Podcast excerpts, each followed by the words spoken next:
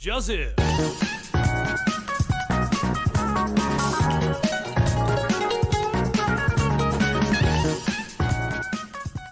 Hola, hola, hola mis hermanos. Hoy día damos comienzo, a un nuevo capítulo, episodio número 23 eh, de Confe, sino pa' qué. Eh, hoy día es un día muy especial. Eh, tenemos grandes invitados el día de hoy. Así que si tiene algún vecino algún amigo que quiera aprender un poquito más, mándele el link. el día de hoy también estamos con nuestro compañero Enzo Silva en el micrófono número 2. Pipe, ¿qué tal? Muy buenas noches, queridos hermanos, queridos espectadores del programa. Hoy damos la bienvenida al capítulo 23 de Confes y no pa' qué desde la cuarentena. Eh, vaya, un gusto compartir nuevamente el set contigo y este programa que ya lo anunciaste en el programa anterior, que era especial que era de, un gran trabajo y de mucho conocimiento espiritual, si Dios lo permite de esa forma. Quiero tomarme unos minutos antes de, continuar con el programa. Es necesario, sí, que ocupen las pantallas de, de Confes no para qué. ¿O si no te retan? Muy necesario, sí, muy necesario. no por eso, pero muy necesario de que envíe un feliz, un caluroso saludo de cumpleaños a mi amada Bárbara Escobar que está lejos mío, lamentablemente, pero, pero de aquí le deseo un feliz cumpleaños, que, que lo haya pasado muy bien dentro de todo y tenía que hacerlo, tenía que hacerlo aprovechando de, estas pantallas, que incluso ya, ya saludó en el chat, así que un beso. Ahí nos sumamos al, al saludo, un muy feliz cumpleaños, Barbarita, así que disfrútalo en este día. Difícil con esto de la cuarentena, pero ahí está el cariño a la distancia, así que eh, el día de hoy es, importante también eso. De hecho, eh, te comento que es el día de los del detective en Chile, se celebra el día 19 de, junio. Así como, como datito freak del día de hoy. Y antes de entrar al, tema principal, te quería comentar, eh, ¿tuviste alguna vez Garfield, Enzo? ¿Te suena Garfield? es sinónimo de lasaña. Exacto. Y también era bien flojo el gato, así que por ahí podemos unirlo. Eh, oye, Enzo, eh, tú, bueno, un día como hoy, eh, en Estados Unidos también se lanza el cómic de Garfield. ¿Y tú sabías que la voz de John Bonachon, ¿sabes quién la hacía? No, desconozco es un chileno. Es un chileno. Ahí, ahí parece que se está viendo una imagen. Ahí volvimos, teníamos unos pequeños problemas técnicos, pero ya lo se solucionaron, así que Cuéntanos eso, nos estaba dando una, noticia importante con... Estabas presentando a, nuestro invitado. Correcto, sí, el día de hoy, como bien les decía, no estamos solos. Eh, estamos con nuestro amado pastor Marcelo Muñoz, quien está por segunda vez en nuestro programa. Eh, mi pastor, ¿cómo está? Hola chiquillos, bien, pues aquí estamos, les saludo cordialmente, cariñosamente, felicitándoles por el programa desde ya. Pues. Y alegres, contentos de poder estar compartiendo con ustedes y para todos nuestros hermanos. Alegrar el corazón de nuestros hermanos y que puedan distenderse un ratito con nosotros aquí. Feliz de estar con ustedes. Sí, qué, alegría, mi pastor, y para nosotros también es un gusto que nos acompañe en esta misión y en este, en este tema tan especial que tocaremos el día de hoy. Así que nos, honra con su presencia. Gracias, mi pastor. Y Gracias a ustedes. Te comento también que directamente desde la cantera de la primera de la Florida, desde ahí, desde las juveniles, debuta en el primer programa. Este es su primer programa, esperamos eh, que no sea el último, pero ya desde ya lo recibimos con un fuerte y caluroso eh, recibimiento a nuestro hermano Carlos Espinosa. ¿Cómo estás, Carlito? Eh, buenas noches, mi hermano. estoy muy, muy contento y agradecido por la invitación de verdad que es muy emocionante de poder participar. Espero ser un aporte y nada, un abrazo grande a todos mis hermanos que hace tiempo que no los veo. Eh, me siento muy feliz de poder eh, compartir con ustedes eh, y que mis hermanos sepan que todavía estamos en camino desde acá, lejos, con mucho frío, pero quiero decirles que se les quiere mucho y se les extraña. Em, eso. Muy agradecido Amén, mi hermano. y espero ser un aporte. Bienvenidos ambos aquí a, a este programa de- del día de hoy. Eh, Enzo, antes que, que vayamos con el tema, eh, podríamos pedirle a, a nuestros hermanos que están en sus casas eh, que nos manden una fotito viendo el programa para nosotros subirla al Instagram y también hacerlos partícipes a todos ustedes junto con su familia en esta hora. Así es, sumas, sumes esto, mi hermano, para poder eh, darle vida también a nuestro Instagram, para que nos pueda seguir, por si no sabía que teníamos Instagram, nos puede seguir también Instagram con fe, si no para qué, y le damos vida a las redes sociales que han sido tan importantes en estos momentos de cuarentena. Así Bien. es. Eh, tú dejaste un, un planteamiento el programa pasado bastante eh, tentador, bastante rico, de hablar de ángeles y demonios. Ángeles y Sí, con demonios. Sí, bueno, eh, eh, estuvimos conversando, el tema es, es amplio, es largo, demasiado extenso como para darlo en un solo capítulo, y en esta vez también lo hemos dejado, lo hemos clasificado solamente como ángeles. Así es. Y yo me imagino que en sus casas ustedes se preguntarán, ¿qué es un ángel? ¿Será un extraterrestre? Eh, ¿Tienen fuerza sobrehumana? Eh, ¿Pueden volar? Eh, ¿Vienen del cielo? ¿Vienen de la tierra? No lo sé. Pero los invitamos a que puedan estar con nosotros y averiguar todas estas dudas, consultas eh, en este capítulo.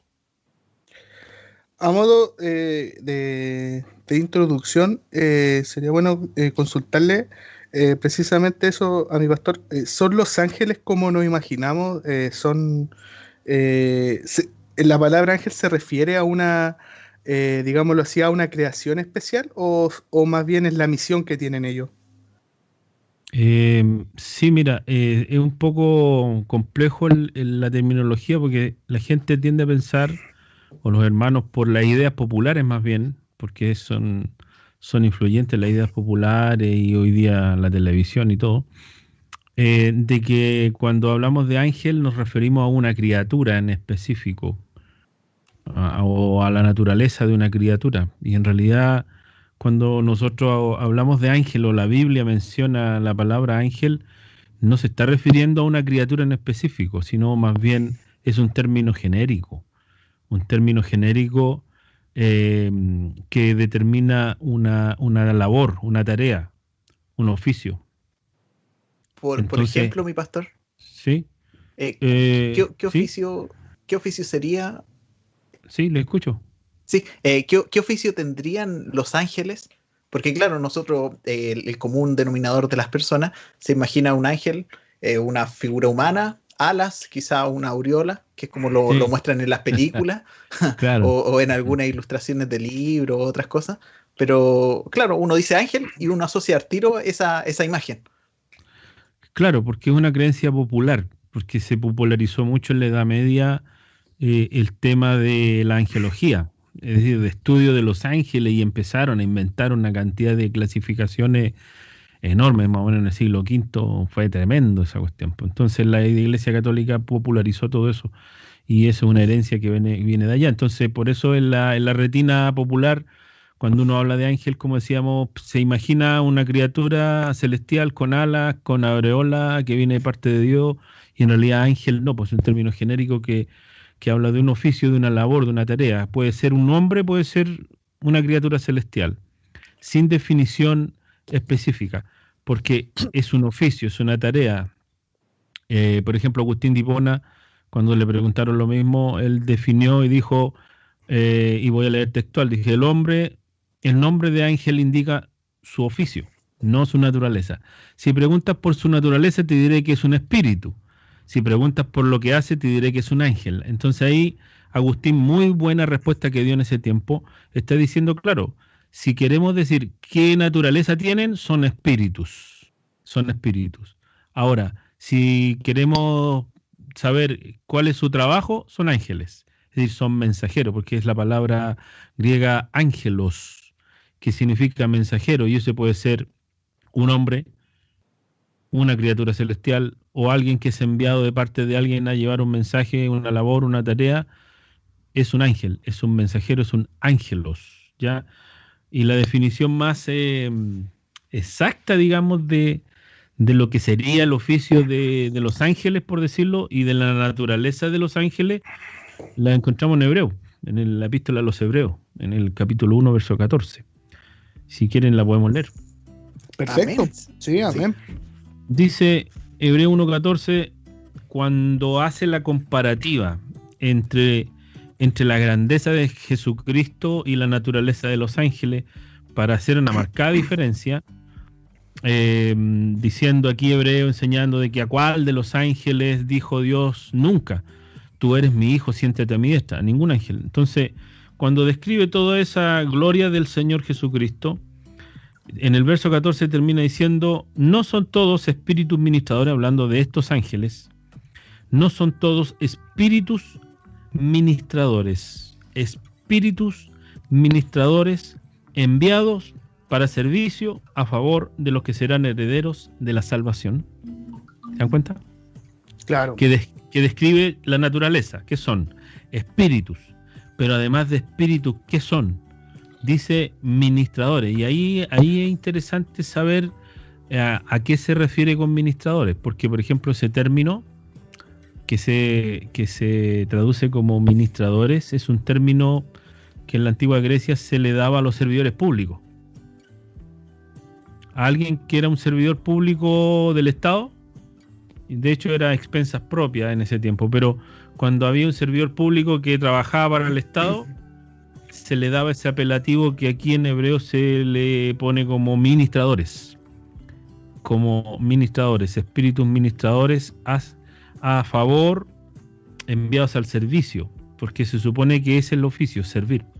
Entonces, ese término es bien interesante, porque ministradores significa alguien que hace un trabajo público. ¿Ya?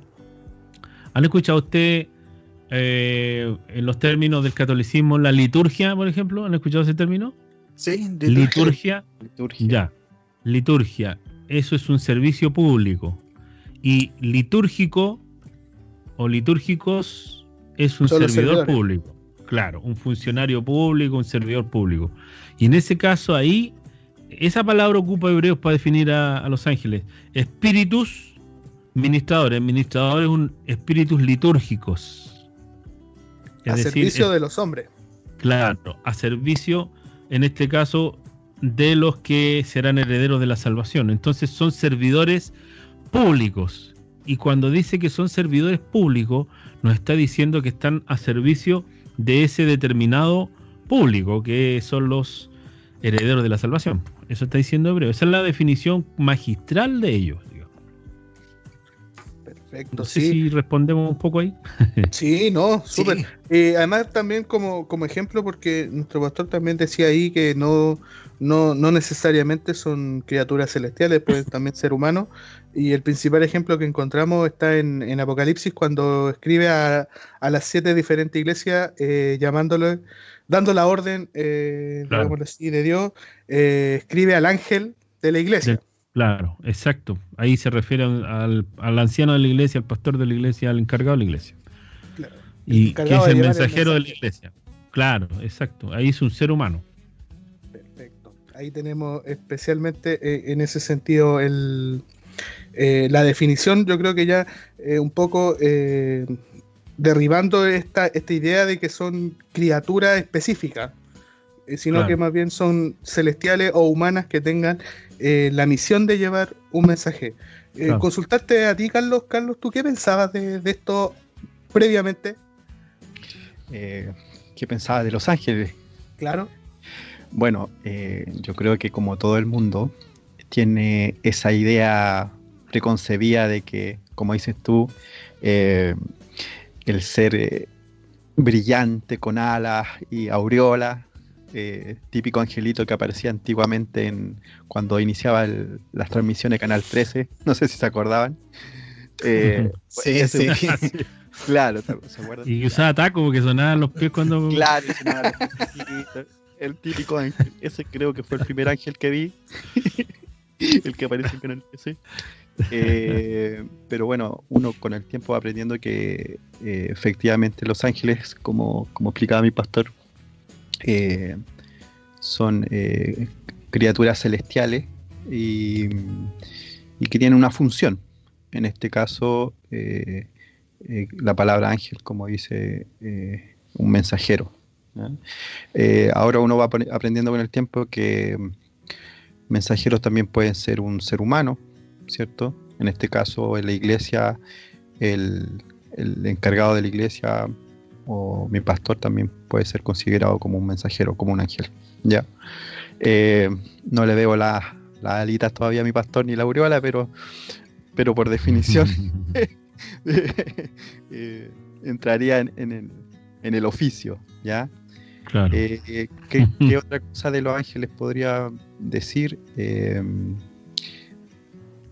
uno ya entiende que hay distintos tipos de ángeles y creo que se va a hablar un poco de eso, ¿cierto? Eh, de distintas jerarquías y,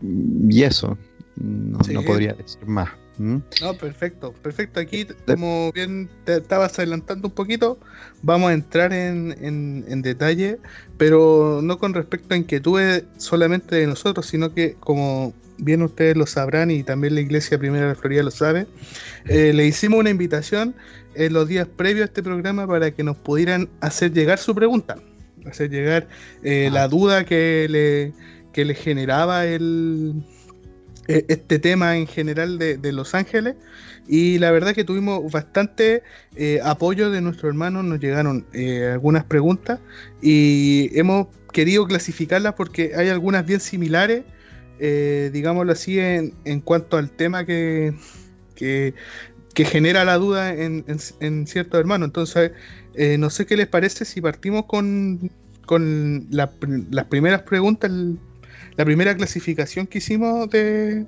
Los Ángeles. vamos nomás, pues. Escuchémonos a los hermanos. vamos entonces con la primera de tipos de ángeles. Hola, Hola el programa y a, todos los hermanos. Bueno, yo quisiera hacer dos preguntas. La primera es, ¿cuántos diferentes tipos de ángeles existen? Y la otra es, si nosotros seremos ángeles cuando muramos. Hola mis hermanos, con respecto al tema de los ángeles quería hacer la siguiente pregunta. ¿Existen clases de ángeles y si entre ellos hay jerarquías? a mis hermanos. Hola mis hermanos, quisiera saber la diferencia que hay entre ángeles y arcángeles. Chao, gracias.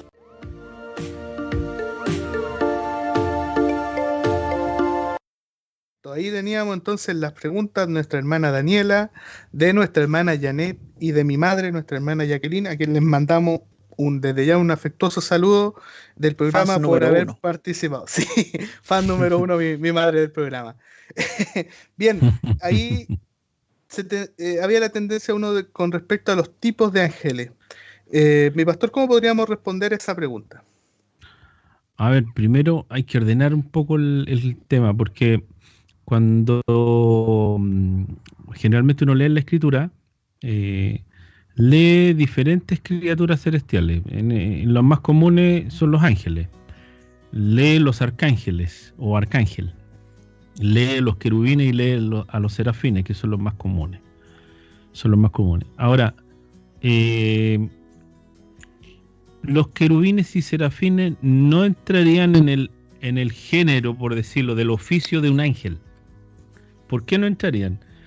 Porque nunca vemos en la escritura el hecho de que un querubín, a excepción de uno, a excepción de uno, nunca vemos a un querubín haciendo el papel de mensajero en el estricto rigor de lo que describía Hebreos, ya espíritus eh, ministradores a favor de los que habrían de heredar la salvación.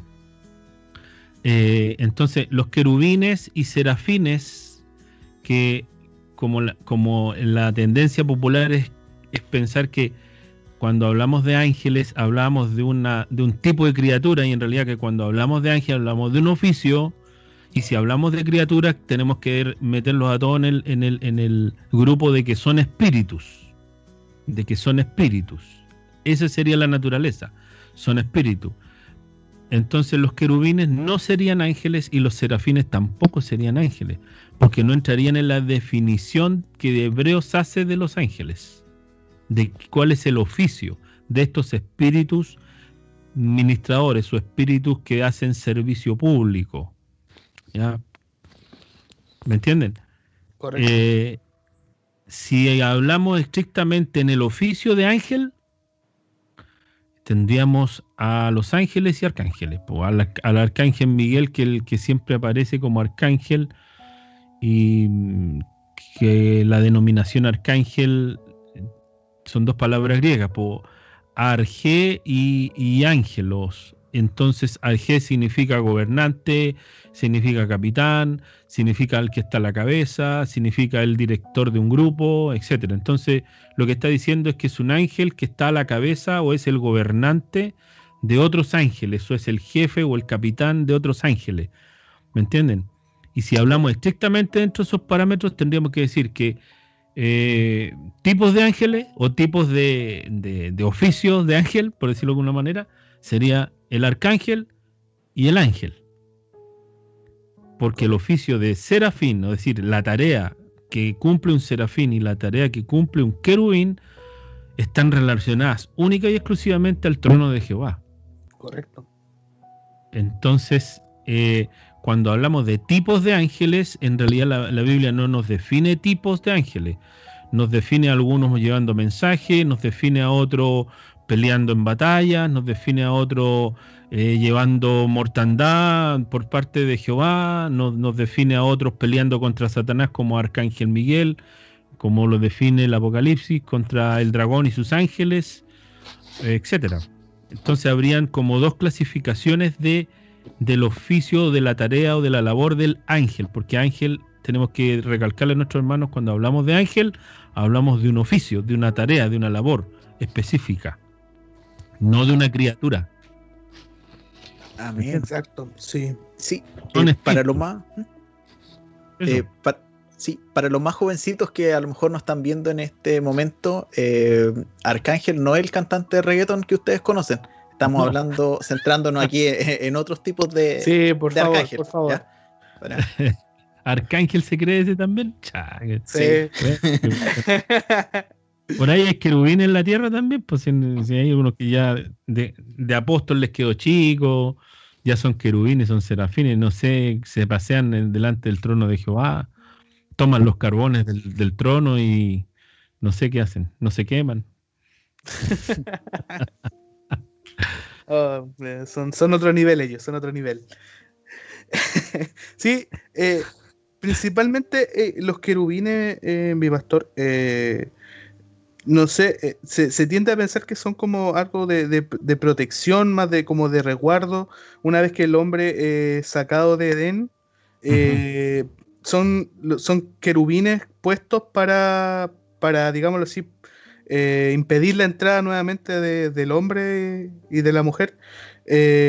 Después se hicieron figuras, creo, también cuando eh, se, se hacen los utensilios del templo, también habían querubines eh, cercanos al arca y, y- y qui- quizás la Biblia no lo dice explícitamente, pero da, da luces de que quizás esa sería su, su, su labor. Sí, es- es exactamente, porque los querubines, mira, la mejor definición para poder relacionar más o menos eh, en qué ámbito se manejan, por decirlo de alguna manera, los querubines según la escritura, lo vemos en Ezequiel capítulo 10, cuando la gloria de Jehová abandona el templo en Ezequiel, cuando Ezequiel describe que la gloria de Jehová, él tiene esa visión de que la gloria de Jehová abandona el templo. Y vemos que los querubines tienen cuatro caras tienen cuatro caras. Y, y ¿cuánto se llama? Están relacionados con el trono de Jehová, están relacionados con el fuego de Jehová. En este caso, el fuego purificador o el fuego consumidor. ¿Me entiende? Porque después vemos los serafines, que lo vamos a ver también, que están relacionados con el fuego. eh, Ahí lo vamos a ver específicamente un ratito más, pero, pero los querubines si por ejemplo vemos el ejemplo cuando aparece recién el término que en Génesis, como tú mencionabas, en Génesis 3.24 dice, echó pues fuera al hombre y, del Edén, obviamente, y puso a- al oriente del huerto de Edén querubines, dice. Y una espada encendida que se revolvía por todos lados para guardar el camino al árbol de la vida, porque la intención del Señor no era que el hombre no entrara en, el huerto, sino que el hombre no extendiera su mano y comiera del árbol de la vida y viviera para siempre. Es decir, un, un, eterno problemita. Un, eterno cacho. Entonces, los querubines que, que, puso ahí para guardar están relacionados con la espada de fuego, dice. ¿Ya? La, o la espada encendida, dependiendo de la traducción, que se revolvía para impedir el paso. Entonces siempre están relacionados con el fuego, siempre están relacionados con el fuego de Jehová, ya sea con el fuego consumidor de Jehová o con el fuego purificador del Señor. ¿Me entienden? Y en relación a eso están los, los querubines. Y los querubines, según Ezequiel, tienen cuatro rostros. Cuatro rostros. Entonces, no son eh, muy similares al, a lo que uno entiende por los otros mensajeros que comúnmente se conocen como ángeles, ¿ya? Eh, tienen otro aspecto, por decirlo de alguna manera. Siempre los ángeles que los vemos aparecer en la escritura, el ángel Gabriel, el que habló con Daniel, el que le anunció a María eh, la venida, el embarazo, la concepción que iba a tener ella del Salvador, etcétera, etcétera. Los ángeles que hablan con las mujeres eh, cuando Jesús resucita, el ángel que remueve la piedra, etcétera. siempre ellos están relacionados con figuras masculinas, más, más humanoides son más humanos, pero los querubines no tienen aspecto muy humano. Ah, mi pastor, qué bueno aclarar eso porque, eh, bueno, desde el Renacimiento a, esta época eh, ha, existido un mal concepto porque muchos pintores consideraban y pintaban a los querubines como niños pequeños con, alas. Claro. Entonces, uno se imagina, dicen querubín, eh, es un niño pequeño con un angelito pequeño. A mí cuando chico me, cuando chico me hacían ver unos videos de, de querubín que enseñaba cosas bíblicas y era un niñito, así como, como lo describe nuestro hermano Pibe. por ejemplo, por ejemplo si leemos un poquito el, trozo de Ezequiel, que es como el trozo por excelencia donde aparece el, aspecto de los querubines, eh, en Ezequiel capítulo 10, más o menos, cuando describe que Jehová abandona el templo y la gloria de, Jehová abandona el templo de, en Israel, eh, dice que eh, sostienen, por decirlo de alguna manera, el trono de Jehová, ¿ya? Eh, y los aspectos, dice, y todo su cuerpo, sus espaldas, sus manos, sus alas y las ruedas que estaban llenas de ojos alrededor, porque habían unas ruedas que movían el trono, ¿ya? Eh, y estaban llenas de ojos por todos lados. Y las ruedas, oyéndolo, eh, yo se les gritaba, rueda, es decir, que había una voz que les gritaba a las ruedas para que avanzara el trono. Y cada uno tenía cuatro caras, dice. La primera era rostro de querubín. Ahora, ¿qué será un rostro de querubín? Acuérdense que la palabra querubín eh, viene especial en el, en el hebreo. El primero tenía rostro de querubín, ¿ya? la segunda era rostro de hombre, la tercera cara de león y la cuarta cara de águila. Es decir, tenían cuatro rostros. Nunca se han presentado los, ángeles que hablaron con las mujeres, el ángel que habló con Daniel, etcétera. Nunca se presentaron con cuatro rostros, nunca los vieron de esa manera. Pero los querubines tienen otro aspecto, por decirlo de alguna forma.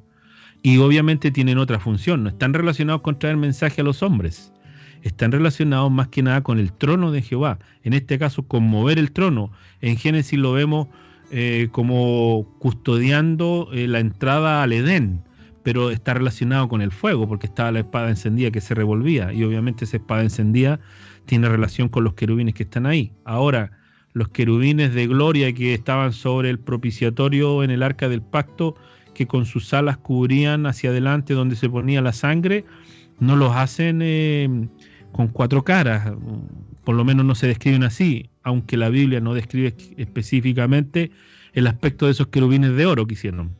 Describe más bien en general el aspecto del arca, pero Ezequiel describe específicamente más el aspecto de los querubines. Por lo tanto, tenemos que decir que es otra categoría de criaturas celestiales. Uh, buenísimo, buenísimo. Carlos, ¿qué te parece eh, conocer todo esto así? Eh, sacarse un poco de la idea de que uno traía previamente.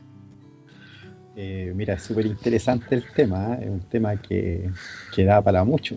Y el saber lo que decía Ezequiel, de que los querubines tenían cuatro rostros, ¿cierto? Y también saber que querubín tiene un significado de más bien eh, direccionado a algo desconocido, algo nuevo, algo que no se había visto. Entonces, como decía que describía al querubín que tenía cuatro rostros, ¿cierto? Y, un rostro era de querubín, entonces me imagino que Ezequiel decía que ese rostro era indescriptible, que quizás eh, era muy nuevo para él no un rostro humano. Exactamente. Quizás la nariz la tenía arriba del, ojo y los ojos. era un, rostro totalmente nuevo. Claro, exacto, exacto. nada, súper interesante el tema y, una bendición poder aprender de esto porque... Claro, porque la palabra querubín significa imaginario, también significa algo que es desconocido, eh, y que tú tienes que prefigurártelo o algo que tú tienes que hacerte una idea de lo que es, es bien, es bien ambiguo el significado de querubín.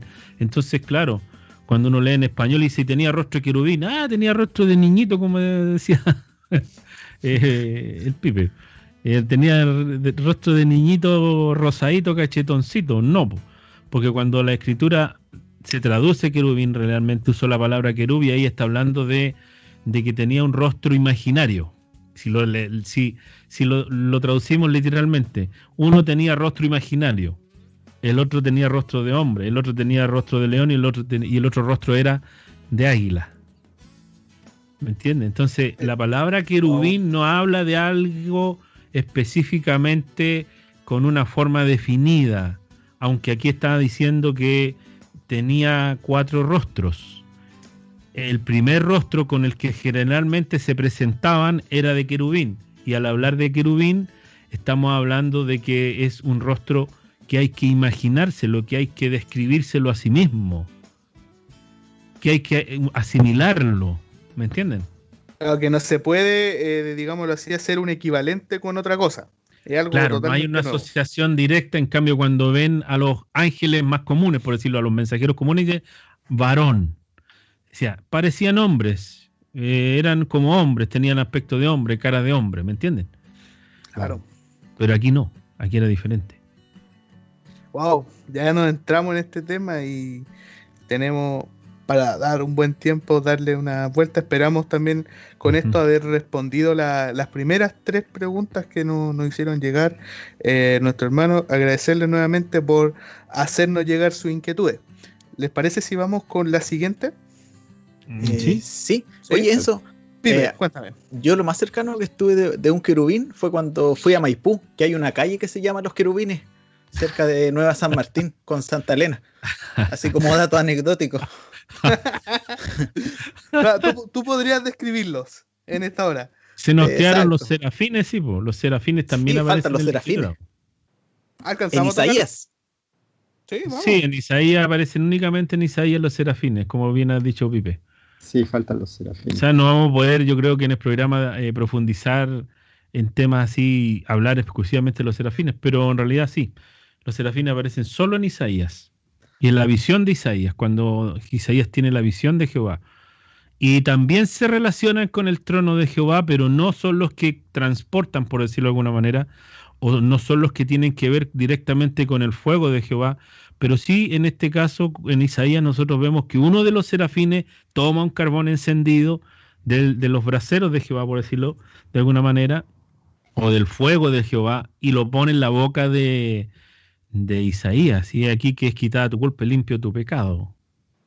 Entonces tienen relación tanto querubines como serafines, eh, tienen relación con, con el trono de Jehová directamente. Más que eh, con otra cosa, digamos. Siempre se relacionan más específicamente al trono de Jehová y tal vez por asociación teológica podríamos decir que tienen mayor jerarquía. Mayor jerarquía respondiendo un poco a la jerarquía que nos preguntaban nuestros hermanos, porque tienen más, a ver, en el reino de los cielos siempre quien está más cerca de Dios, por decirlo de alguna manera, tiene mayor jerarquía. Por eso es que a ningún ángel Dios dijo siéntate a mi diestra, sino solo a nuestro Señor Jesucristo. Entonces sabemos quién es Él y Él está a la diestra y de ahí para abajo vienen otros. Entonces, mientras más cerca del trono de Jehová, mayor jerarquía y mientras más abajo, menor jerarquía. Es así el tema. Así es como teológicamente la Biblia lo, lo plantea, digamos, de forma general. Eh, mi pastor, aquí tengo Isaías 6, 2, donde lo, lo, describe más o menos, dice, dice así sus palabras.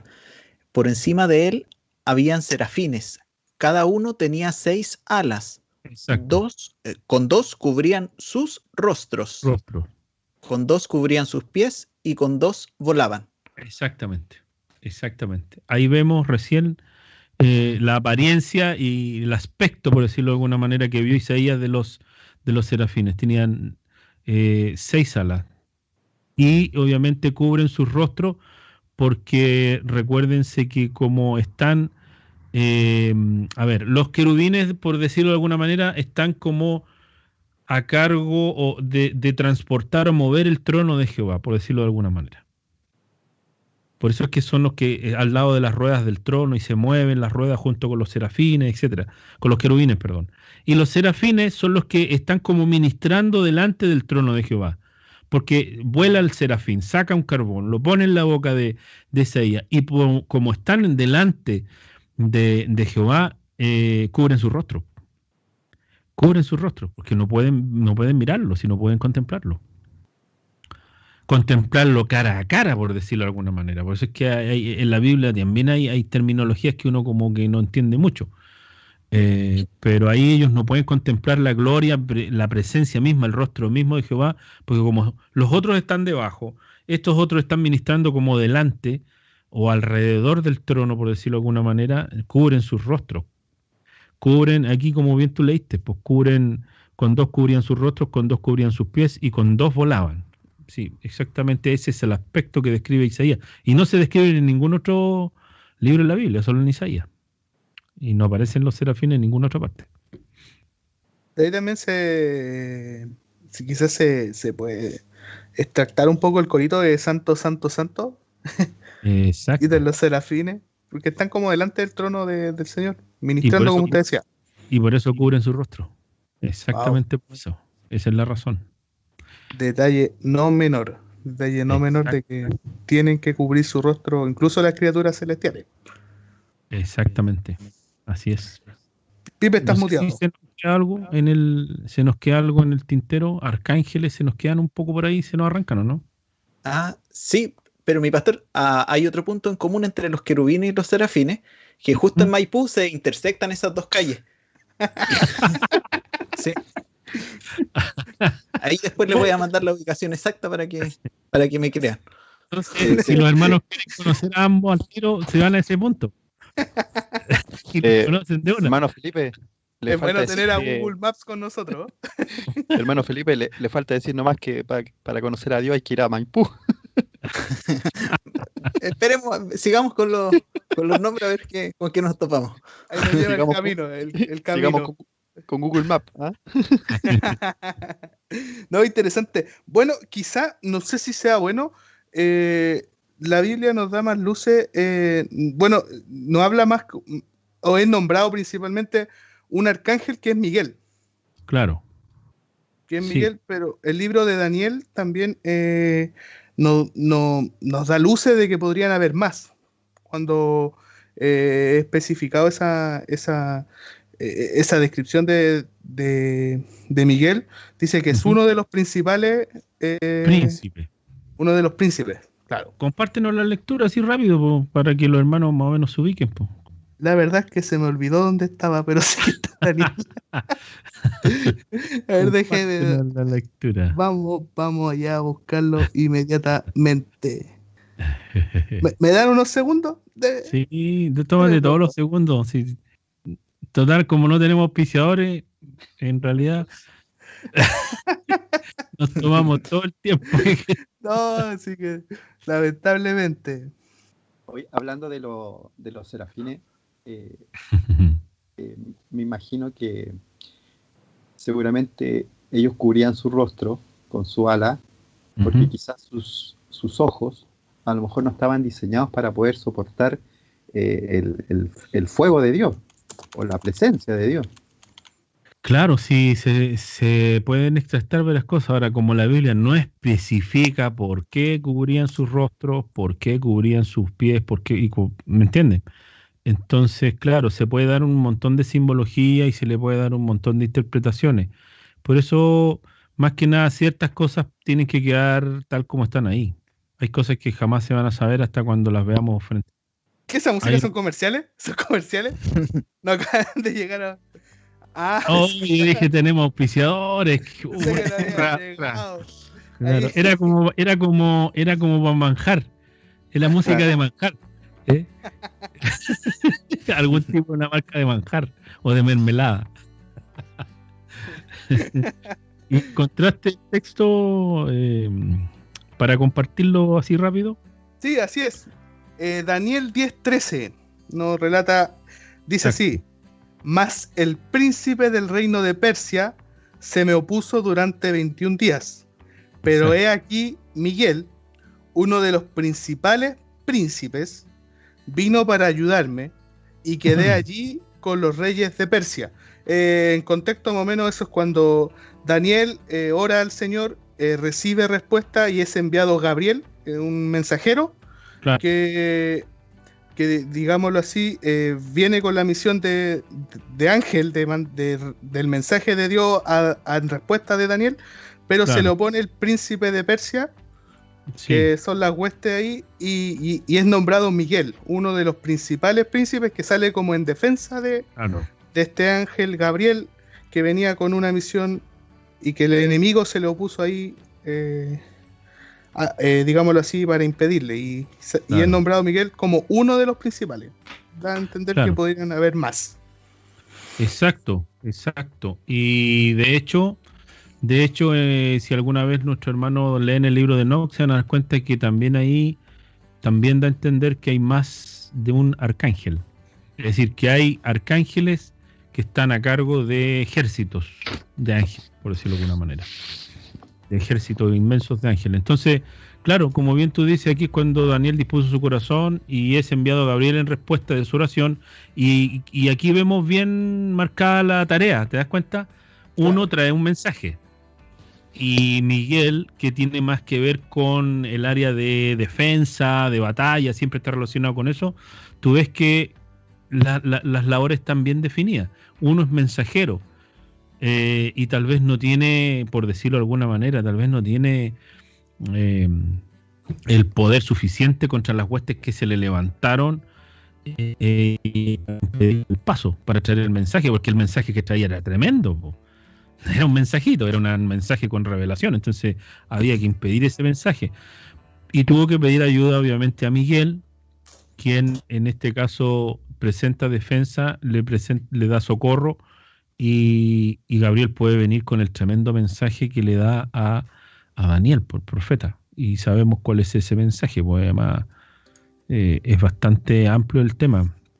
Y como dato anecdótico, cuando Pablo habla de aquel que se le opone a Satanás y a las huestes infernales y a las potestades que andan en el aire, para que todavía no se manifieste el inicuo, el anticristo, el antimesías, es precisamente Miguel. Miguel, Revelación a-. Revelación que sale ahí mismo en el libro, libro de Daniel, Claro, que es el que, el que, el que, digámoslo así, eh, Claro. sigue presentando defensa. Y no es Sí. primera vez que se enfrenta a Satanás. Otro hecho también que nos relata la misma escritura, que es cuando es cuando es se enfrenta por el cuerpo de Moisés.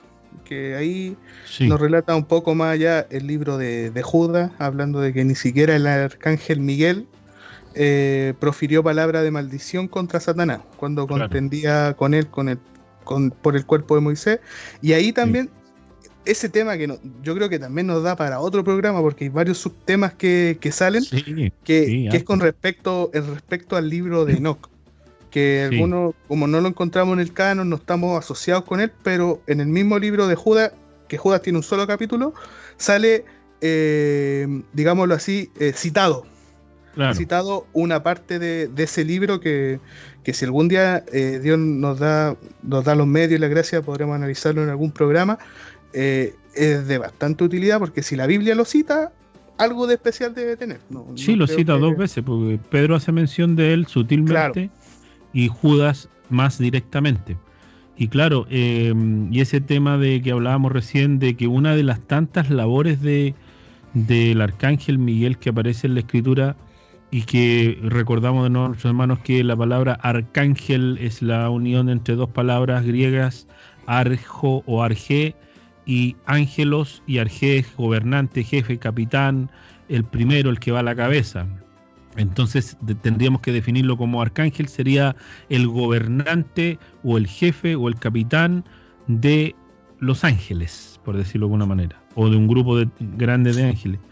Y, ese que al presente lo detiene, que habla Pablo en 2 Tesalonicense 2.7, eh, es precisamente el que describe Daniel 12.1.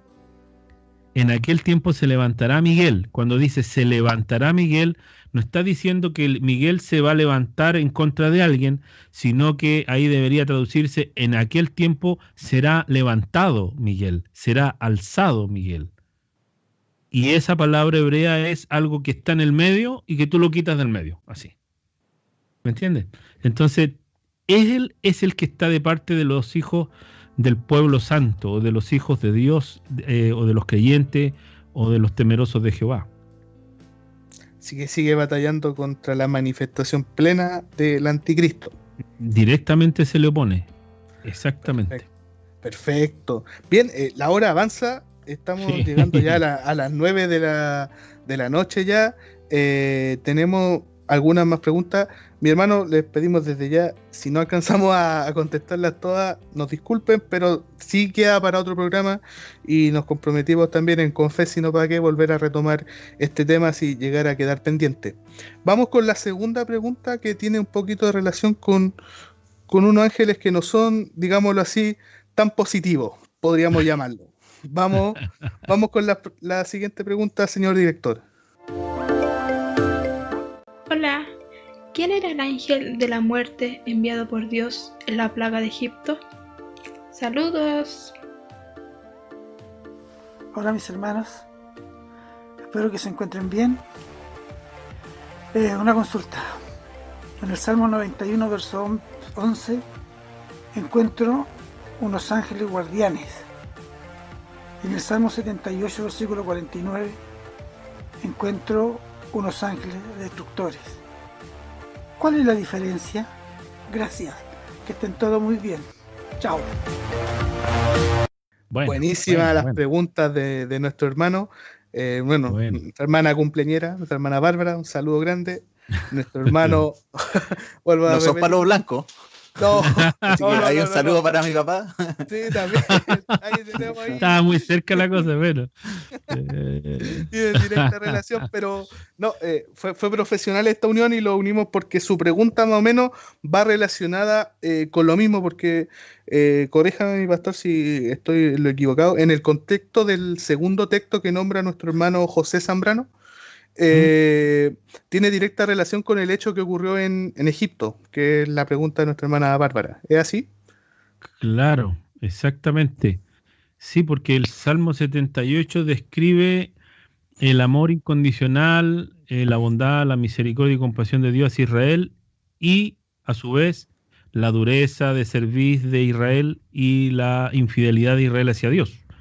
Entonces todo ese salmo describe esa condición de, de los israelitas.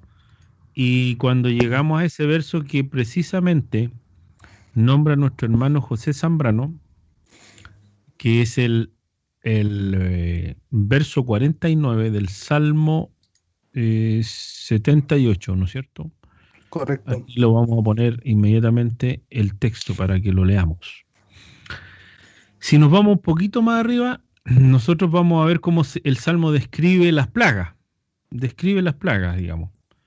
De, em, digamos, de que Dios envió a Egipto para favorecer y socorrer. Y, vemos a las moscas en el eh, enjambre de mosca en el 45, vemos la sangre, el río convertido en sangre en el, 40, en el verso 44, en el 45 vemos las moscas, eh, vemos las ranas, en el 46 vemos las orugas, vemos también la langosta que se comieron todos los sembrados, no quedó nada verde, eh, el granizo, etcétera. En el 48 las bestias que cayeron en, en, digamos, en, en despeñaderos por causa de los rayos, y por causa de los granizos que caían. Y en el 49 ya describe la última plaga, el verso. La describe en tres versos, en el 49, 50 y 51. Toma esos tres versos para describir esa última plaga que es la muerte de los primogénitos. Y si lo leemos para que entremos en el, contexto, dice, envió sobre ellos el ardor de su ira enojo, indignación y angustia, un ejército de ángeles destructores. Eso es lo que preguntaba nuestro hermano, nuestro hermano José Zambrano. Pero si seguimos leyendo para saber a qué se refiere con, esa, con esos ángeles destructores, qué estaban destruyendo, dice, dispuso camino a su furor, no eximió la vida de ellos de la muerte, sino que entregó su vida a la mortandad. Ahora, ¿a qué clase de muerte? El 51 nos dice, hizo morir a todo primogénito en Egipto, las primicias de su fuerza en las tiendas de Cam. Entonces, ¿qué nos está diciendo? Que esos ángeles destructores, y está muy bien traducido, está en plural, y en plural debe traducirse. Esos ángeles destructores, ya que la palabra, la palabra destructor que se traduce ahí es ra significa muchas cosas. En realidad significa afligir, desvanecer, eh, una desgracia, un castigo, una calumnia, eh, etcétera, etcétera, pero también significa destruir. ¿Ya? También significa eso, destruir. Entonces, ¿qué es lo que pasa? Que el Salmo 78, verso 49 está diciendo que los que ejecutaron la orden de matar a los primogénitos en Egipto, y no entrar a las casas que tuvieran la, señal de la sangre, como ya sabemos que fue orden del Señor que los israelitas lo hicieron así. ¿Tenemos comerciales o no? Comerciales, comerciales. ya, es que suena fuerte. Bueno, eh, mermelada, pongámosle una marca para que cuando salga la música citemos al auspiciador. Mira, eh, que no fue Jehová directamente, cuando leemos en Éxodo 12, 23 eh, y le da instrucciones el Señor a Moisés y le dice que va a matar a los primogénitos, etcétera, y en el 12, 23 dice porque Jehová pasará hiriendo a los egipcios y cuando vea la sangre en el dintel y en los dos postes pasará Jehová aquella puerta y no dejará entrar al heridor en vuestras casas para herir, no dejará entrar al heridor. Ese heridor que es el, popularmente conocido como el ángel de la muerte, en realidad el Salmo 78 nos está diciendo que no es un ángel, sino que son muchos ángeles. Claro, y además que también, eh, el, un poco respondiendo a la pregunta de nuestra hermana Bárbara, eh, el ángel de, de, la muerte, eh, o sea, ese nombre que se le da, es más que nada posterior porque la Biblia en ese texto habla de el heridor, heridor, exactamente, de la palabra ra, que es herir, destruir, y tiene uns como 30 significados, depende del contexto. Ahí el contexto está súper bien aplicado. Claro, se le define como el heridor, y el heridor lo define en, el, en Éxodo como singular, como que fuese uno solo. Pero el Salmo 78 nos describe con más detalle que no es uno solo, sino como bien nos preguntó nuestro hermano José, es, es un ejército de ángeles destructores. Salieron con la misión de destruir a los primogénitos que no tuvieran su marca en, el dintel de su puerta, como Jehová lo mandó para, para también celebrar la Pascua en ese momento. Si usted recuerda el suceso del endemoniado Gadareno, le preguntan el nombre y dice, Legión me llamo, singular, porque somos muchos. muchos somos muchos. Ese otro tema de los espíritus inmundos que va, va para otro programa. Claro, que, que- que va orientado al mal. Si todos estos temas. es para que asociemos que a veces la Biblia puede hablar en singular de algo y se está refiriendo en realidad a un plural. A un grupo. Se está refiriendo a un grupo, a una pluralidad de ángeles destructores, un ejército, pero que van a trabajar al unísono de tal manera que trabajan como que fuese uno solo. Y a ese se le denomina en Éxodo 12:23 el heridor. El heridor.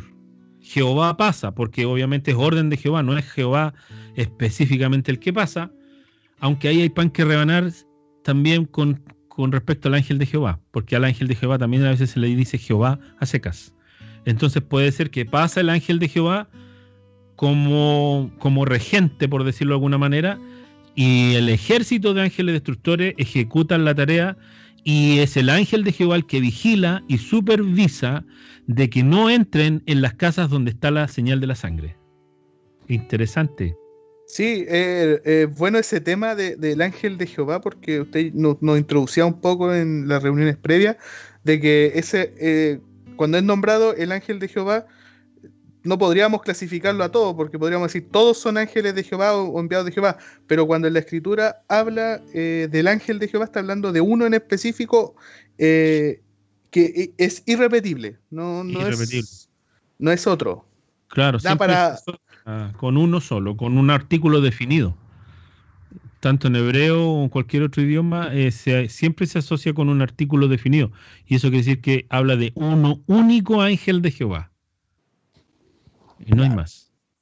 No, Es buenísimo ese tema, está, está muy bueno para después también eh, dejarlo como una posibilidad y, y, y tocarlo porque también, también es, es- es rico para, para nosotros. Yo pienso personalmente que el ángel de Jehová pasó junto con ejércitos de ángeles destructores. Yo pienso personalmente que ese ángel de Jehová pasó por una razón muy específica ahí, que sería muy interesante verlo para adelante, porque eh, es súper hermoso saber asociar eso. Pero bueno, ya habrá tiempo. Sí, sin duda. Amén. Eh, bueno, eso a grandes rasgos. eh, bueno, todo este programa nos está dando luces de que va a haber una segunda parte. Así que para que continuemos, no sé si les parece que vamos con la siguiente pregunta. Amén. Vamos con la siguiente pregunta. Hola, ¿es cierto que existieron los ángeles caídos y que formaron parte en la multiplicación de la tierra? Chao mis hermanos, que estén bien.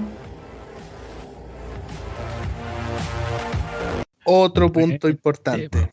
Buen Sí. tema. Otro Estos, estos son punto temas pa- estos son temas como para rendir un examen de título. ¿ah? claro, son buenos temas. Buenos, buenos temas. Bueno, comenten los demás, pues yo estaba hablando como loro también. Pues. Denle nomás, denle. Ángeles, ángeles caídos, Carlos, ¿qué te imaginas tú como ángeles caídos? ¿Ángeles que se cayeron del cielo como yo? Ah, ya. me, do- me dolió. o se referirá a otra cosa. Ese fue porrazo, ¿ah? O bueno, Sí, claro. secuela, secuela. Eh, secuela, secuela. Dejaron secuela esa caída. Eh, como lo dice la palabra, ángeles caídos. Eh, se le llaman a, los- ángeles que, que- bajaron del cielo, ¿cierto? Eh, los ángeles caídos, por lo que yo, entiendo, eh, fueron los ángeles que se mezclaron de alguna manera con, con, los, con los humanos y, y de esta mezcla hubo consecuencias, ¿cierto? Eh, que aparecieron seres que no fueron creados, creados por Dios.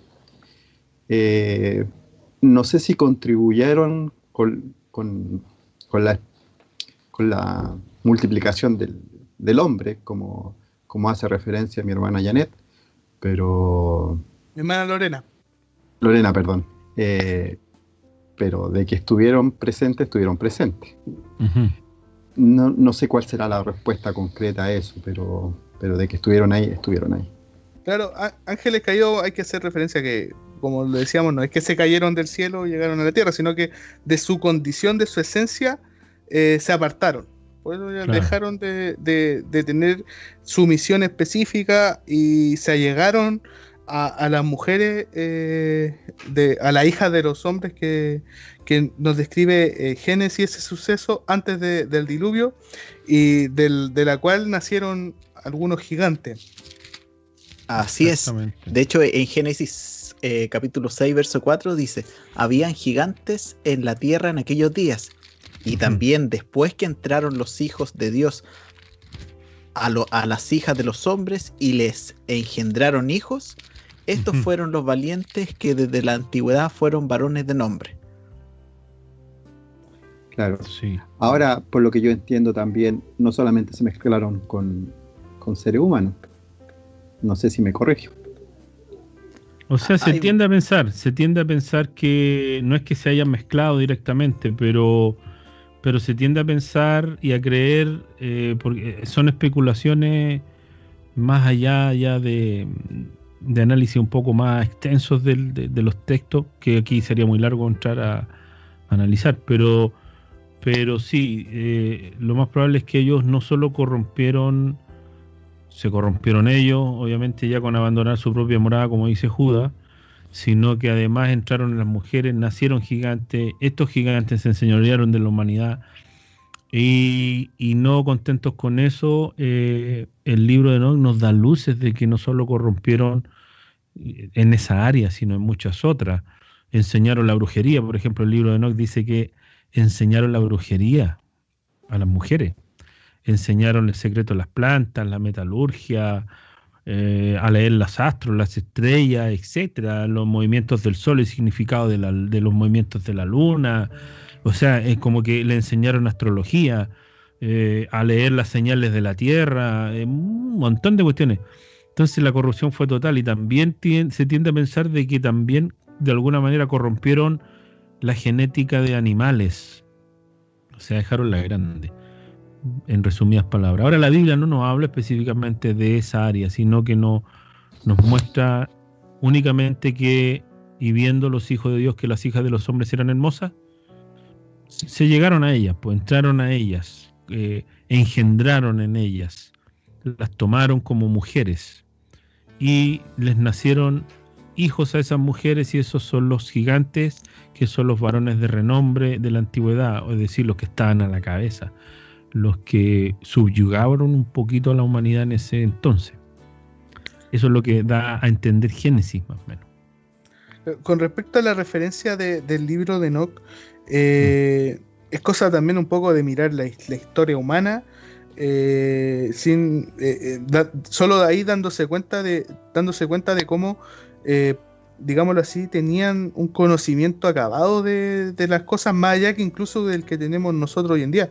Cómo, cómo las mujeres aprendieron a, el secreto de, pintarse, ataviarse, de, ocupar la, digámoslo así, las cosas creadas en eso, eh, las mismas construcciones antiguas, cómo lo lograban, conociendo secretos que, hasta, ahora no son, son difíciles de, digerir.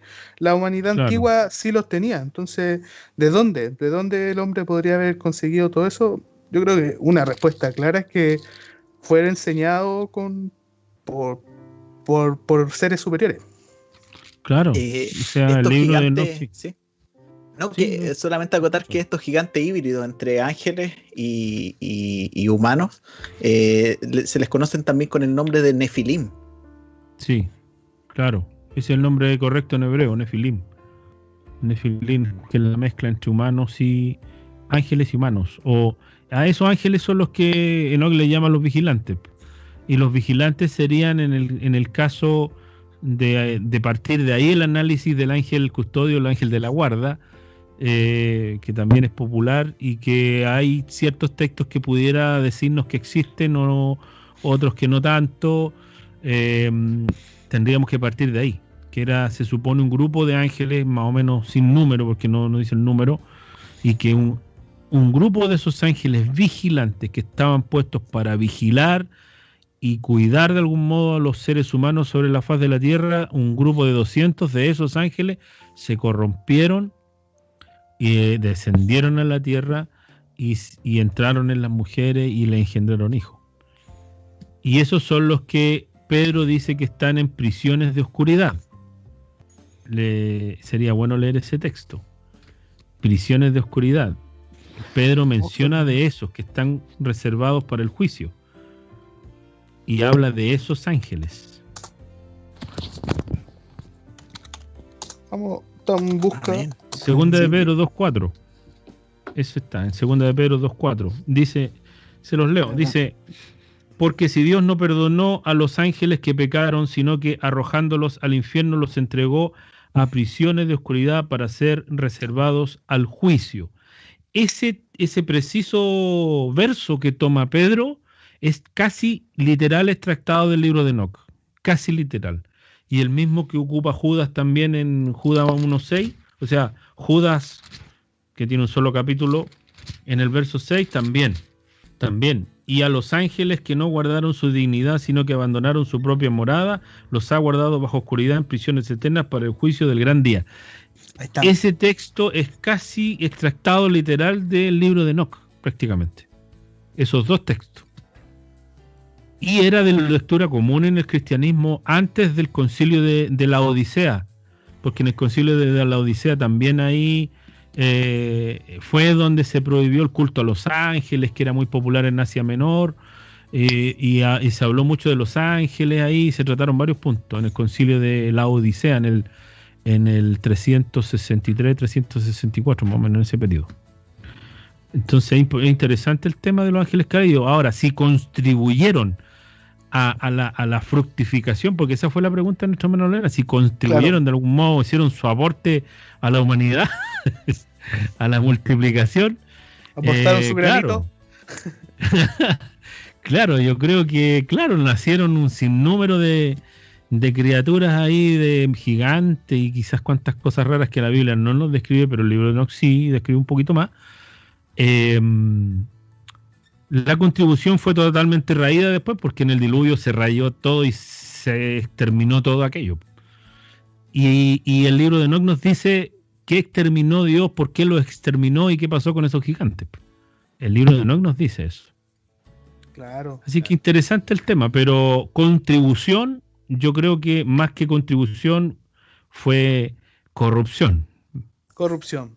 Claro, una contribución a la, a, a la fructificación, no, más que nada a la destrucción, a la degeneración y al aumento del pecado, porque dice ahí eh, el libro de Enoch, vuelvo a mencionarlo, eh, que indujeron a la humanidad a pecar en un montón de otras cuestiones que los hombres no tenían idea, como es la brujería, la astrología, la, eh, no sé, parte un poco a la lectura de los astros, un montón de cuestiones que lo vemos en el, en, en- el zodiaco hoy día, en aquel tiempo era astrología, astronomía era una pura cuestión, eh, fueron ahí partieron, entonces mm, son un montón de cosas que no, nos detalla ese libro y la Biblia solo nos da luces de que estos ángeles que se les denomina hijos de Dios en, el- en la Biblia también, pero no son hijos de Dios considerados en el sentido como Jesucristo, por ejemplo, o como los que estamos en Cristo Jesús, como hijos legítimos de Dios,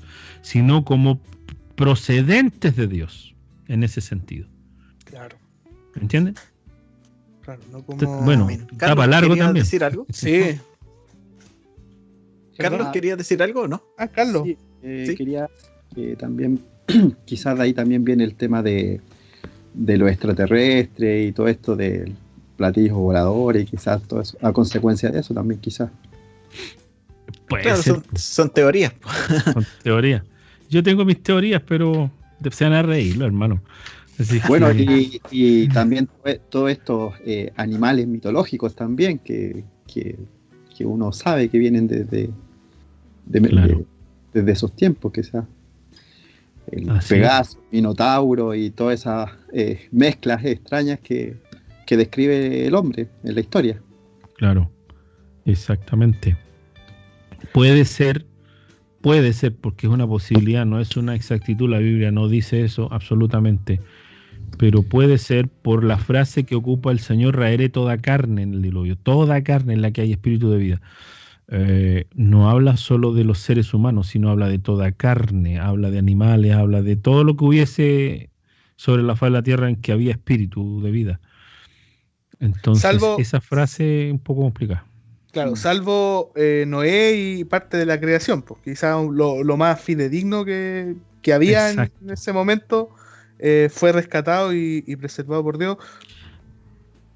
Exacto. Hay uno, hay algunos teólogos que, que dicen, son teorías, son teorías no, que dicen que fue un intento tal vez también de Satanás de alguna manera impedir el nacimiento del Mesías corrompiendo la genética humana, para que no se cumpliera lo que, lo que se dijo en Génesis, que la simiente de la mujer eh, aplastaría la cabeza de la serpiente, ¿me entienden?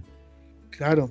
Entonces adelantarse la jugada y un poco corromper la genética, eh, pero ustedes saben que nadie se le adelanta la jugada, Dios, pues es que ahí se cayó. se cayó. Así es. sí, lamentablemente para él y bendición para nosotros. bendición para nosotros. Nunca se iba a impedir la venida de aquel que estaba determinado que viniera. No, buenísimo porque eh, podríamos pensar y quizás porque Dios no buscó la forma de solamente destruir a la humanidad si era, era solamente la humanidad el problema. ¿Por qué no, no, por qué hacer un cambio tan fuerte y tan, tan extremo como el diluvio? Porque ese fue un, fue un, cambio radical en, en cuanto a, la creación misma. En todo aspecto, incluso en, el tema de la tierra, cuando después ya se descubrió lo seco de nuevo, no era nunca igual como fue. Ahí ya había, era totalmente diferente. Era otra cosa. Wow. No, buenísimo. Creo que eh, eh, responde un poco las preguntas de, nuestra hermana Lorena que nos aportó con respecto a, los ángeles caídos. Eh, bueno, le damos las gracias a nuestra hermana Lorena también por participar. Pibe, sí, ¿te parece, ¿te parece si vamos con... tenemos quizá un poco descuidados los saludos que nos están llegando por... Ah, genial. Por YouTube. Vamos con alguno. Mira, bueno, partió nuestra hermana Bárbara, que tú la conoces bien, eh, saludando. Luego nuestra hermana María Naranjo, que, también nos manda muchos saludos a nuestros pastores también. Eh, tu mamita, que, también nos manda saludos por el programa. Eh, nuestra hermana Lorena, nuestro hermano Víctor y nuestro hermano Pedro Ojeda, que mira, nos está viendo. Dice, gracias hermano Felipe por aclarar mis dudas sobre eh, del Arcángel. Claro, seguramente él conocía al cantante reggaetón nomás, así que ahí le mandamos un saludo a nuestro hermano Pedro. Saludos, hermano Pedro. Nuestra hermana María José, nuestro hermano Miguel, ahí están conectados viéndonos. Eh, saludo a nuestro hermano Carlos, que se alegran también de verlo en, en, eh, en el programa. Eh, y también nuestro hermano Rodrigo nos, dice, hay que recordar que Moisés cubría su rostro después de hablar con Dios cuando hablamos sobre los serafines, querubines que cubrían su rostro con, las alas. Claro. Eso tenemos a nuestro hermano Pedro al final. Eh, buenas noches, recién me conecté. Quería escuchar y aclarar mi duda con respecto a los gigantes que estábamos hablando recién. Así que, en resumen, esos, esos son los saludos que, que tenemos de nuestros hermanos. Bien, gracias también por, su participación en el programa el día de hoy. Eh, lo hemos hecho en base a, las preguntas que nos han también llegado y con bueno con la respuesta de, invitación a Carlos y a nuestro pastor que han dado sus opiniones con respecto a los diferentes temas. Eh, eh, hemos tenido que, que separarlos, porque la verdad que llegaron demasiadas para los que teníamos pensado y como bien se, ha, dicho y se, y, se, ha visto también, dan para mucho más, dan para entrar, para indagar más, para, para digámoslo así, eh, ir más a fondo, que siempre es bueno con respecto a, la escritura, pero por lo menos ya damos un pie inicial aquí en, este programa. Eh, ¿Les parece si vamos con la tercera y última del capítulo del día de hoy? Vamos a tener segunda parte. Vamos. No se preocupe, vamos a tener segunda parte. Vamos con la tercera pregunta, señor director. Hola a todos. ¿Es verdad cuando un niño muere en la tierra es un ángel en el cielo? Chao a todos. A nuestro hermano Matías que nos hizo llegar Sí, nos hizo llegar su, su inquietud. y la podemos también eh, juntar un poquito con la segunda de nuestra hermana Daniela, que, hablaba también de una, ah, creencia, de una creencia popular de que al morirnos nosotros nos transformamos eh, en ángeles. Eh, Carlos, ¿qué, ¿qué, opinión te trae eso a ti? yo pienso que no. ¿Ya? Porque por definición la palabra ángel ya sabemos todos qué significa, ¿ya? Es un mensajero. Eh, bueno, ahí entraron los comerciales nuevamente. Mermenadas, la tía, no sé cuánto. sí, eh, eh, me imagino que esa parece la que está constantemente en el programa que nosotros. Sí, que es la música de fondo. Claro. claro. Es como. claro yo creo que tendríamos que comprar el software con licencia, a lo mejor ahí se quitaría eh, buena pregunta, pero yo creo que no. No, no, no creo que nosotros nos convirtamos en ángeles. Eh, creo que somos una eh, creación distinta y Jesús era primicia de ello. así que yo creo que eso responde un poco a la pregunta de, nuestro hermano. No sé qué dicen ustedes. Ahora bien, eh, el verso principal que daría a entender este, este punto está en Marcos 12:25, que dice de la siguiente forma, porque cuando resuciten de los muertos, ni se casarán ni se darán en casamiento, sino serán como los ángeles en los cielos. Exacto. Ese es el verso más o menos que daría a entender que seríamos una vez de, de, digamos así, de ser traspuestos del cuerpo es en el reino de los cielos ser, ser, como los ángeles. ¿Tú te imaginas como ángel, Pipe? Eh, mírame. no. no, la dama ni le dice así, pero no. Mi angelita y todas las cosas. Ahí te no. ángeles en, en todas las cosas. No, eh, eh, Enzo, mira, eh, chiquillo, claro, mira, más que quizás convertirse en ángel como esa creencia que, está, el mismo verso dice que quizás seremos como, como ángeles, pero en otras características. quizás más que después de la muerte, en vida podemos ser ángeles, como hablamos nuestro pastor y nuestro hermano Carlos, dando el ejemplo del oficio de ser mensajero. Por ejemplo, yo podría ser quizá un, ángel si mi pastor me, da un mensaje para dárselo al, hermano Carlos. En, ese caso eh, se cumple el, nombre de ángel. Pero ya a tener alita y tener aureola, ya estoy muy alejado quizás de eso. estamos, estamos todos. Pero eh, respondiendo eh, más que nada en la parte escritural del mensaje, mi pastor, es importante ver el contexto en el cual Jesús manifiesta esto. sí, pues porque mm, es la pregunta de los saduceos, capciosa que le hacen los saduceos a Jesús, porque los saduceos no creían en la resurrección.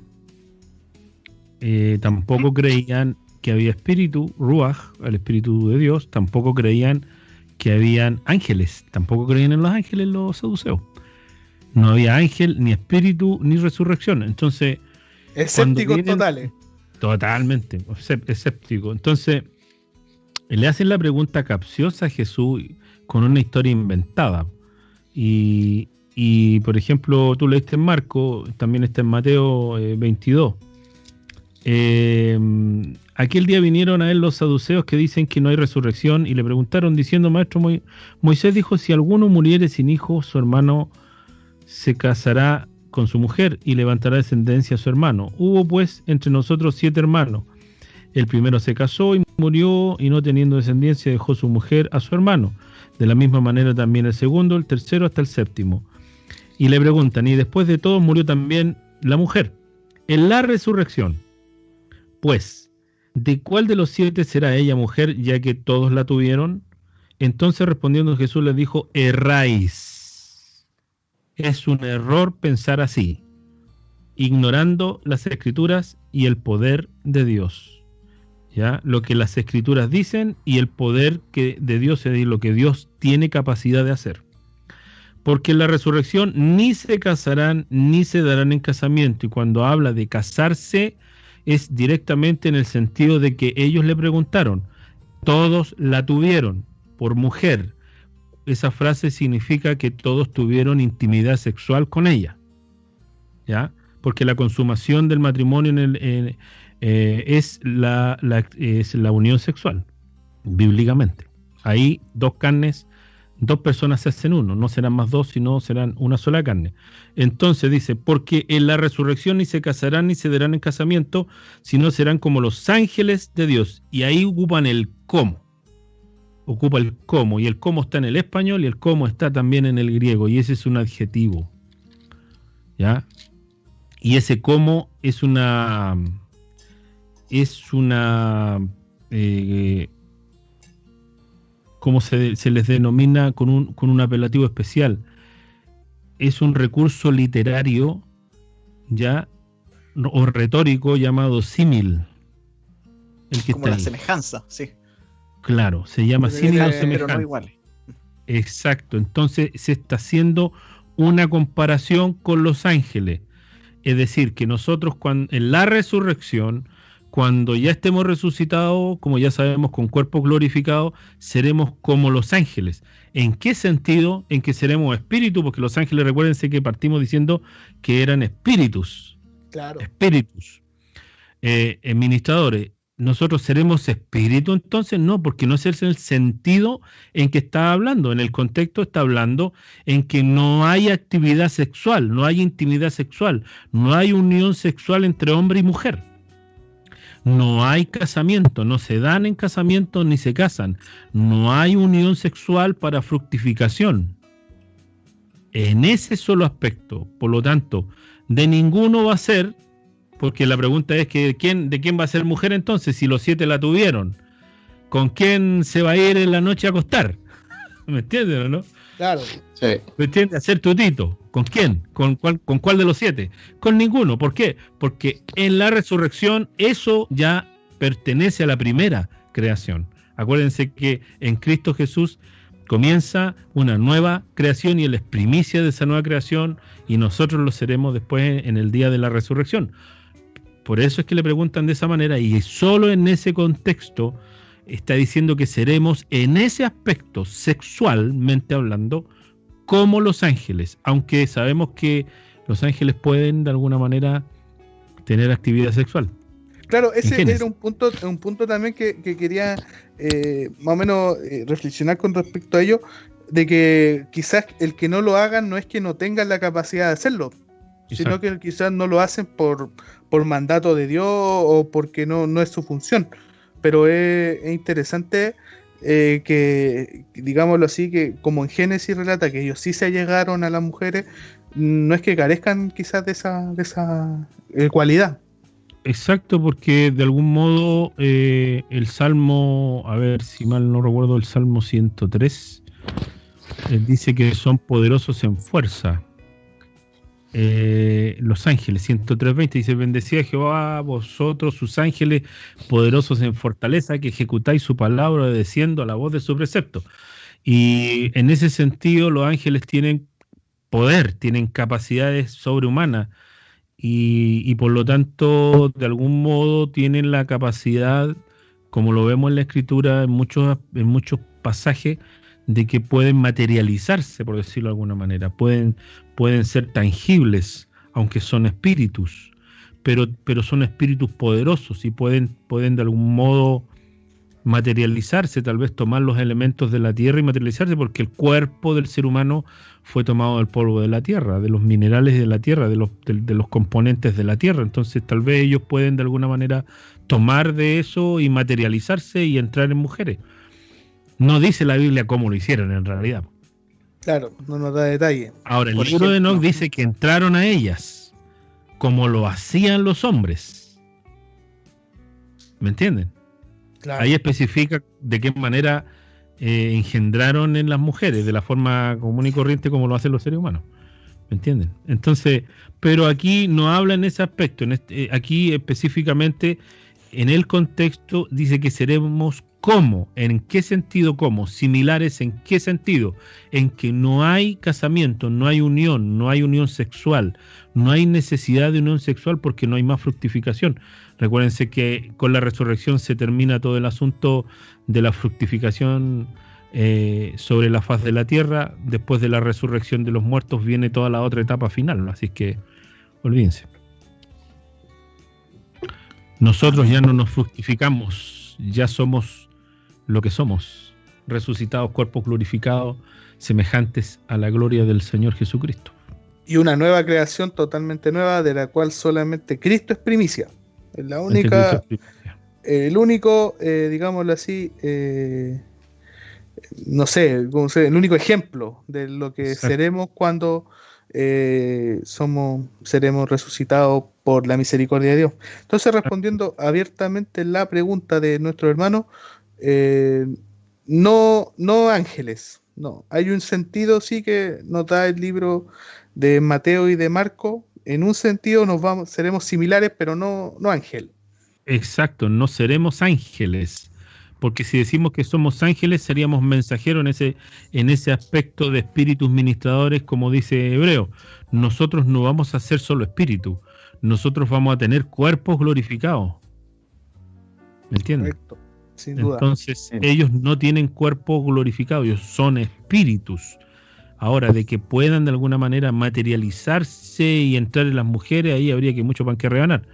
Pero, pero en ese aspecto de la naturaleza angélica no, nos está refiriendo a Jesús, porque nosotros tendremos una naturaleza absolutamente nueva que no pertenece a la primera creación. Y la primera creación no solo habla de la tierra, sino también en el principio creó Dios los cielos, y la tierra. Y, los eh, Job, en el libro de Job, nos dice que las estrellas del alba, los hijos de Dios, haciendo referencia a los ángeles, alababan mientras Dios creaba la tierra, ordenaba las cosas sobre la faz de la tierra. Entonces ellos fueron creados primero, nosotros creados después, pero nosotros no tendremos esa naturaleza porque ellos pertenecen a la primera creación, nosotros perteneceremos a una nueva creación. Perfecto. Sí. Clarísimo creo que queda. Estamos llegando, son un cuarto para las 10 de la noche. Le comento cómo ha pasado eh, la hora desde que, volando, desde que partimos. Volando como Los Ángeles. Volando como Los Ángeles, sí. Ahí también nos quedaron preguntas pendientes. Nos quedaron también algunas, eh, algunas cositas también que vamos a indagar en un siguiente programa. Mm. ¿tenemos, ¿Tenemos alguna calle, Pipe, con respecto a esto que nos pueda salvar? no, pero hay, una alabanza. sí, mira, había encontrado una calle que se llama Arcángel, que queda justo saliendo del metro San Miguel hacia, mm, hacia la carretera que está. Esa calle se llama Arcángel. hacia la costa. A ver si, si los quiere conocer.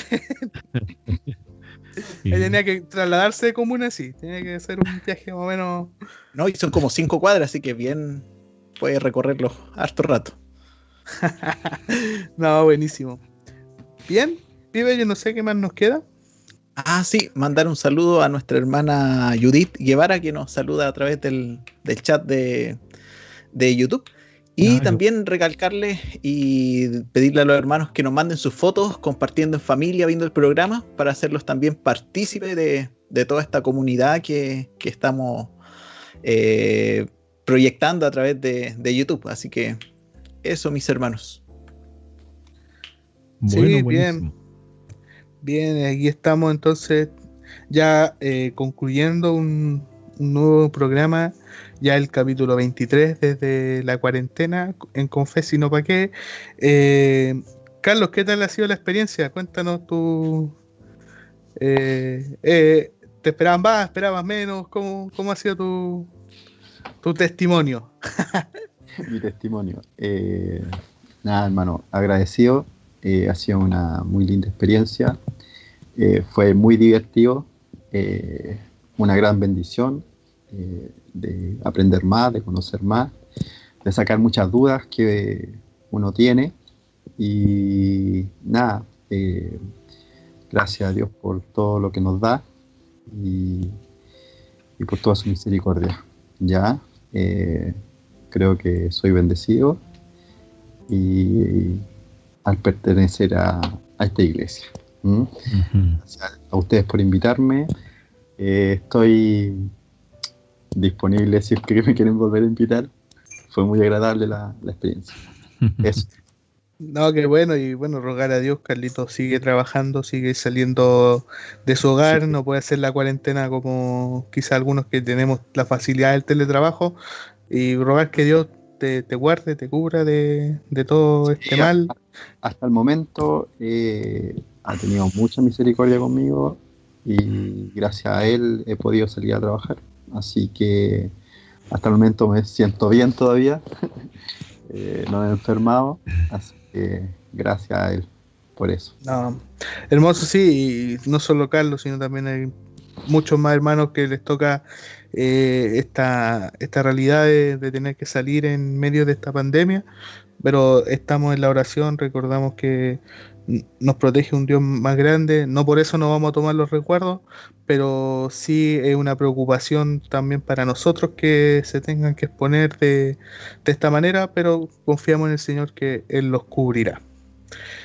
Mi pastor, eh, dejamos las cámaras también para que usted eh, pueda despedirse y dar su apreciación del, de ya este primer programa. Vamos también a seguir por esta línea quizá. Bueno, pues Excelente, yo creo que mm, no intentamos tampoco hacer un estudio bíblico, que no piensen los hermanos que iba a ser un estudio bíblico en vivo, no, no porque eh, la idea era un poquito comentar más que nada acerca de estos temas, introducirnos un poquito, inquietar un poco también a los hermanos, inquietarlos a que también ellos indaguen con los tips, porque más, más que nada fueron, fueron pinceladas que dimos de algunos temas, orientación más o menos para poder que ellos sigan indagando en sus casas y se interioricen en el tema y tratar de un poquito conversar del, tema, aclarar alguna cosa, pero nunca va a hacer un estudio bíblico. Para hacer un estudio bíblico tendríamos que tomar un solo aspecto y entrar en un montón de cosas que sería muy largo, digamos, para, para adentrarnos. Esperemos que el, que el Mati haya quedado tranquilo de que no nos convertimos en ángeles cuando nos morimos ni sean niños ni sean ni sean adultos, sino que nosotros pertenecemos a algo mucho más especial que el Señor Jesucristo ha hecho en virtud de su gracia y amor para con nosotros. Algo mucho más especial. Por eso dice que la gloria que tendremos, los ángeles esperan mirarla, esperan observarla, esperan, están a la expectativa se han comido todos los paquetes de cabrita y todas las promos Los Ángeles ahí esperando el final del suceso glorioso de la resurrección de entre los muertos. Así es que maravilloso este programa, pues chiquillos, los felicito también a ustedes que tengan esta iniciativa y que vayamos aprendiendo poquito a poco. Saludo cariñoso a los hermanos que, que nos escucharon, guarden sus vidas eh, lo más que puedan, cuídense mucho, sean responsables, prudentes y el Señor les libre, les proteja, les guarde y un besito para todos los que se conectaron y los que participaron hoy en este programa. Una gran bendición poder ser un aporte, aunque sea pequeñito, para todos ellos. Así es. Amén, mi pastor. Amén. De hecho, comentarle a, a nuestros hermanos que de este tema salieron muchos otros subtemas que a lo mejor podríamos tocar más adelante. Así que es bonita la instancia, siga conectándose con nosotros. ¿Y qué les parece si el próximo viernes seguimos con este tema para que no, no lo cortemos, para que le demos continuidad y podamos hablar todo lo que no, no logramos eh, concluir en este programa y algunas otras preguntas que no se sienta porque no salieron el día de hoy, sino que las vamos a tomar el, el próximo viernes. No, y hay muchas preguntas que van saliendo una tras otra, por ejemplo, sobre la mitología también del, pueblo judío, que a lo mejor no la conocemos bien, pero se desprenden mucho, mucho material del cual no, nos da para hablar. Por ejemplo, no sé, los ángeles son músicos, tocan trompetas, no sé, ahí hay varias, varias preguntas. Así es. Claro, quizás sea bueno también hacer un llamado si aparecen más, también nos enriquecen y nos no hace, eh, se hacen parte de este proyecto que es de todo. Entonces, si la semana nos pueden hacer llegar el mismo formato las preguntas y podemos, eh, digámoslo así, eh, clasificarlas y responderlas, pues sin duda eh, vamos a tratar de responder las, las que más podamos. Y, y, súmese, mi hermano, mande su video. Eh, ninguna inquietud es mala. Siempre es bueno quitarse toda inquietud, por más mínima que sea. No, no hay inquietud. si, si, algo le, le, cosquillea el saberlo, hay que sacarlo nomás. No importa que, que usted, usted crea que no, que no, no es tan relevante. Si, si, le, si, si le inquieta, es relevante. Así que no, no hay problema, mi hermano. Hágala llegar en el formato de video, que como lo han visto, han sido parte de nuestro hermano en el programa el día de hoy. Pibe, ¿algo más que contar? Eh, no, yo me voy a empezar a, despedir. Eh, un saludo para mi mamita, para mi papito, mi hermano que están ahí. Eh, que se cuiden, mi familia, los hermanos que quizás no están viendo, que no son de la iglesia, pero también son bienvenidos a que sigan el canal, sigan viéndonos porque se aprenden varias cositas. Nosotros igual hemos ido aprendiendo sobre la marcha, así que los invitamos a que sean parte de, de todo esto. Así es, bueno, ah, ah me, acordaba, mañana tenemos un programa especial que sale por el canal oficial de la iglesia eh, y uno, La Florida, eh, que es dedicado a los padres, para que puedan estar ahí, una pequeña sorpresa, una celebración mínima, eh, de acuerdo a, la realidad que estamos viviendo de pandemia, hacerla virtual, pero, eh, pero igual lo queremos hacer un saludo especial y no dejar pasar esta, esta instancia. Así que nada, mi hermano, por un gusto haberles podido acompañar en esta hora. Ya son siete minutos para las 10. Nosotros nos despedimos en el, del programa el día de hoy le invitamos a que se suscriba, invitamos a que también nos escuche por Spotify, eh, podcast eh, y, esas plataformas también que solamente después se, escucha eh, el audio. Así que desde ya nos despedimos, ha sido un gusto acompañarle. Será hasta otro programa el día lunes, nos volvemos a reencontrar en Confes y no pa' qué a las 8 de la noche. Mi hermano, nos vemos. Chao, chao. Chao, chao. Un abrazo, chiquillo. Nos vemos. Joseph.